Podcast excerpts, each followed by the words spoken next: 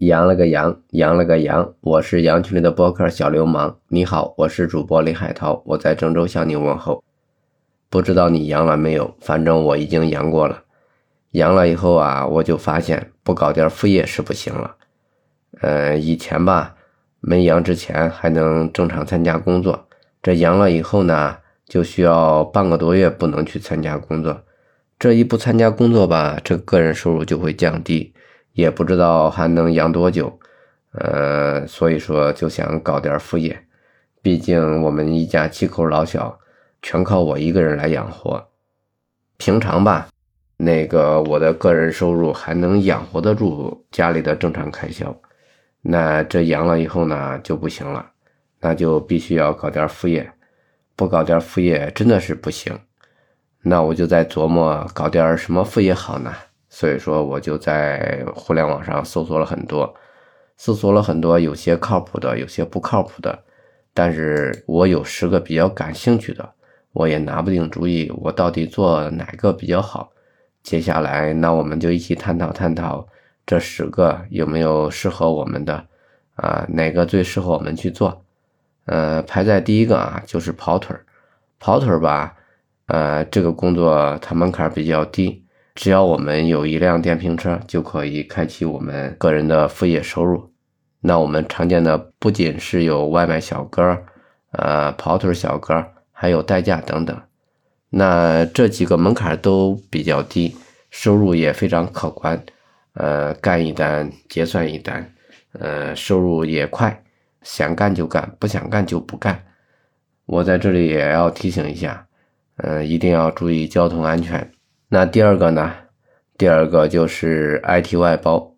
那说起 IT 外包啊，那很多人都在认为，那这是有门槛的。对，这确实有门槛。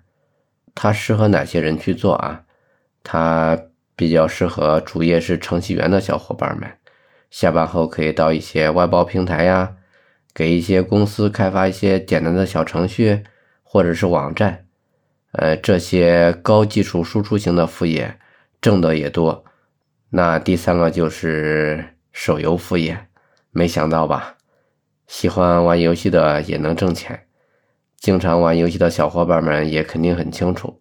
嗯，游戏里也有很多商机，比如我们常见的有账号代练呀，呃，游戏道具买卖呀，陪练等等一系列的手游副业。那第四个就好玩了，第四个是美食副业。那我相信也有很多小伙伴的厨艺非常好。那我们何不在享受美食制作的乐趣的同时，为自己增加点额外的收入呢？那比如说做一些小甜点、水果沙拉、关东煮等等，呃，收入也是相当可以的。那第五个就是自媒体，自媒体。是我最为推荐的项目之一。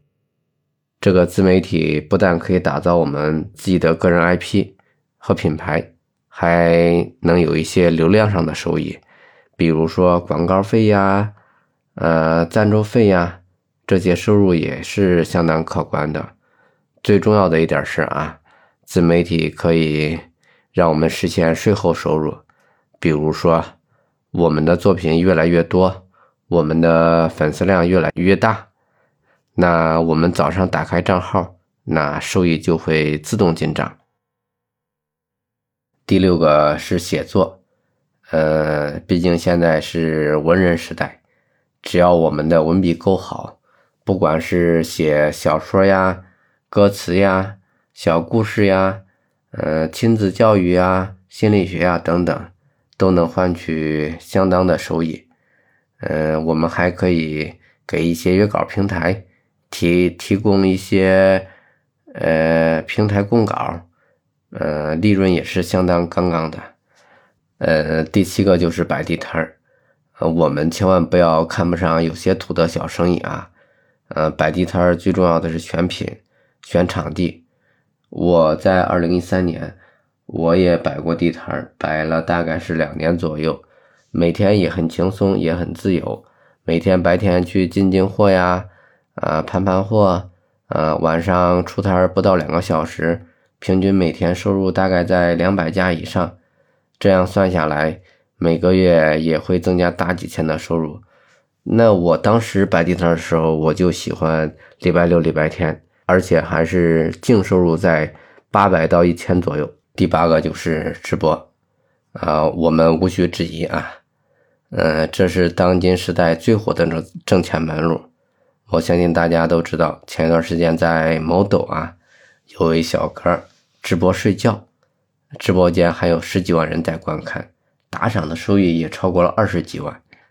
嗯，那我们有很多人在想，嗯，那直播我没有什么才艺，那能行吗？其实这个才艺无所谓，只要我们挖掘我们所擅长的才艺就行，比如说唱歌、跳舞。讲一些段子呀，幽默搞笑的段子呀，知识呀，啊等等，是都是可以的。不过前期有可能会碰很多壁，但是只要我们能坚持下来，肯定也有相当不错的收入的。第九个就是社交电商，社交电商的大时代，呃，以后我们人人都是商家。我相信大家都知道，呃，以前微商也是很好的商业模式。不过被一些人呐给玩烂了。那我在想，只要我们的产品够好，性价比足够高，呃，我也相信很多朋友也希望在我们这里买东西，您认可吧？第十个就是网赚副业。网赚副业啊，呃，因为这个网赚副业太复杂，坑也太多，没有一定的识别能力，最好不要去盲目进这个圈子。毕竟现在是互联网时代。方便了我们的知识扩展与沟通，同时啊，也增加了很多我们的资金风险。我在这里特别提醒，不要轻易做网赚兼职，因为里边坑多肉少。今天聊了这么多，也不知道有没有人在听我的节目。呃，如果你在听我的节目，那就在留言区，呃，鼓励我一下，给我留留言，打打赏。今天咱就先聊到这儿吧，我们下期节目再会，拜拜。